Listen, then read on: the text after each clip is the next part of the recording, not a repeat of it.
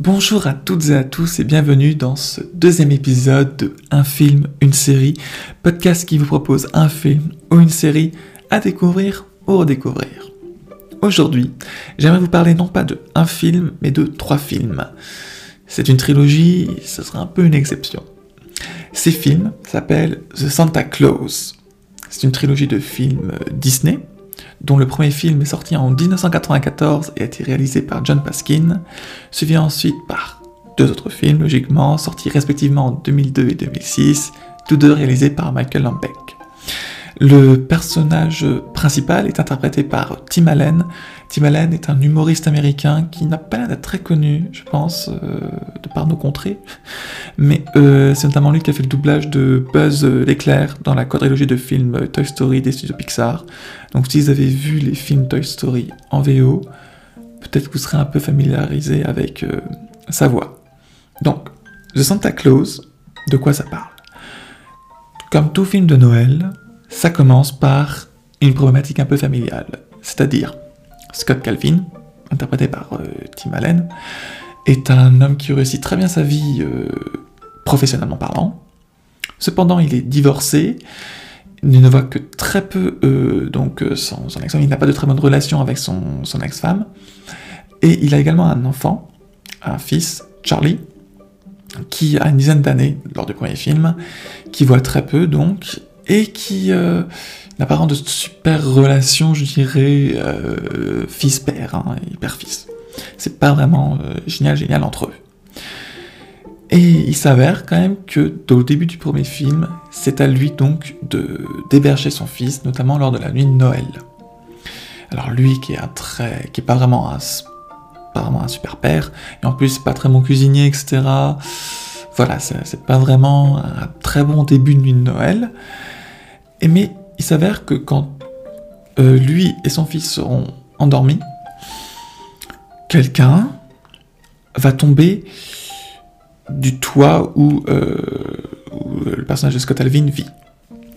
J'en dirai pas plus. Après, ça, c'est toute la suite du premier film, et notamment des suites.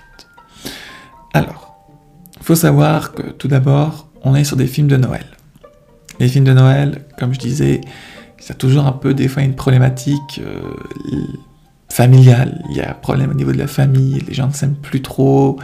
Il y a toujours un peu un côté de ce style. Et il faut savoir donc que ce côté un peu cliché, peut-être un peu gênant, notamment quand on parle de film de Noël, des fois on veut quelque chose qui aille plus loin en fait.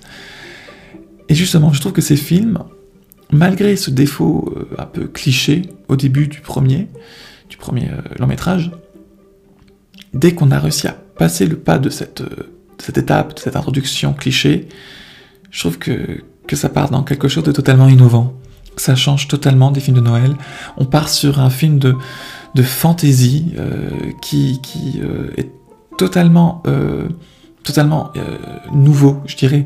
C'est quelque chose que j'ai que, que j'ai très peu vu, voire même pas du tout vu ailleurs dans d'autres films de Noël. En général, un autre film de Noël, ça serait toujours quelque chose de, à la fin, en fait, tout le monde s'aime, voilà, c'est beau et tout le monde est content. Là, ces films, ils ont ce côté-là, bien sûr, ils parlent d'amour, mais ils vont vraiment dans quelque chose de le monde de Noël, le, le monde de Noël crédibilisé, si je puis dire.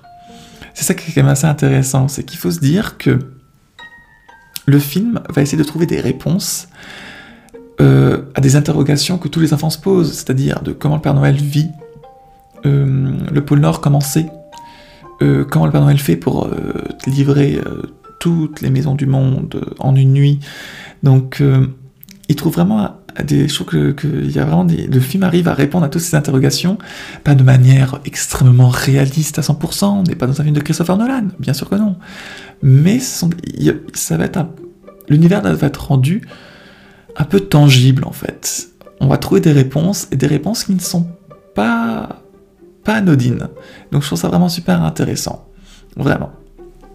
Après, faut savoir donc on n'est pas à faire à, à un chef-d'œuvre, à trois chefs-d'œuvre des studios Disney de manière générale. Ce sont des films que pas beaucoup de personnes ont l'air de connaître, du moins dans mon entourage, ce que je trouve un peu dommage d'ailleurs. Donc c'est pas des films cultissimes à tout prix. Ce sont des films donc qui sont surtout là pour se divertir, pour se à regarder au coin du feu avec un plaid et un chocolat chaud par exemple, lors des fêtes de fin d'année. c'est encore mieux. Mais je trouve que ce sont vraiment des films qui sont remplis de bonne volonté et qui, qui arrivent à, quand innover. Je, pense que le terme euh, est un peu, un peu trop fort, mais c'est ça que j'ai là qui me vient à l'esprit. C'est vraiment des films en fait qui, qui, sont vraiment différents de tous les autres films de Noël qu'on qu'on peut voir sur d'autres chaînes, euh, sur, d'autres plateformes, etc. C'est vraiment des films, je trouve que certes, qui, s'adressent d'abord à des enfants. Donc si vous êtes quelqu'un adulte qui est vraiment très ancré dans la réalité, qui veut du 100% réel, oui, je pense que là ça va être un peu, difficile. Mais si vous voulez retrouver une âme d'enfant, je pense que ces films sont faits pour vous parce que ça, permet un peu de, de s'oublier, d'oublier un petit peu le, le stress qu'on vit ces derniers temps avec le Covid, le confinement, etc. Et de un peu penser à autre chose. Et ça fait toujours du bien. Donc vraiment, ce sont trois films.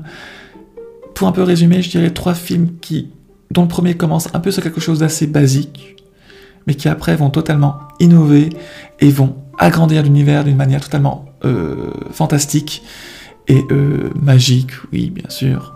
C'est un film de Noël. Donc vraiment, je, vous conseille ces, ces trois films.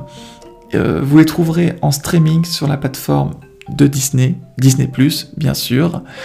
Mais si vous n'avez pas Disney ⁇ ils sont également disponibles en VOD sur iTunes, Apple TV, Canal VOD, Orange, YouTube et Amazon Prime, mais la version VOD, c'est-à-dire la version euh, que vous devez payer à chaque fois que vous voulez regarder le film.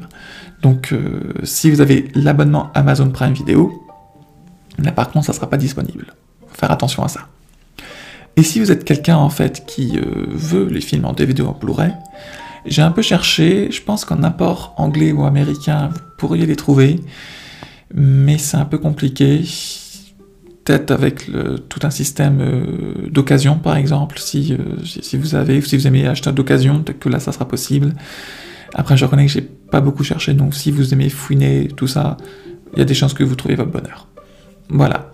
Donc vraiment, je, je vous conseille ces, ces, trois films. Pour ces fêtes de fin d'année, je pense que ça fera du bien à tout le monde de penser un peu à autre chose. Et voilà, c'est tout ce que, j'aurais à dire.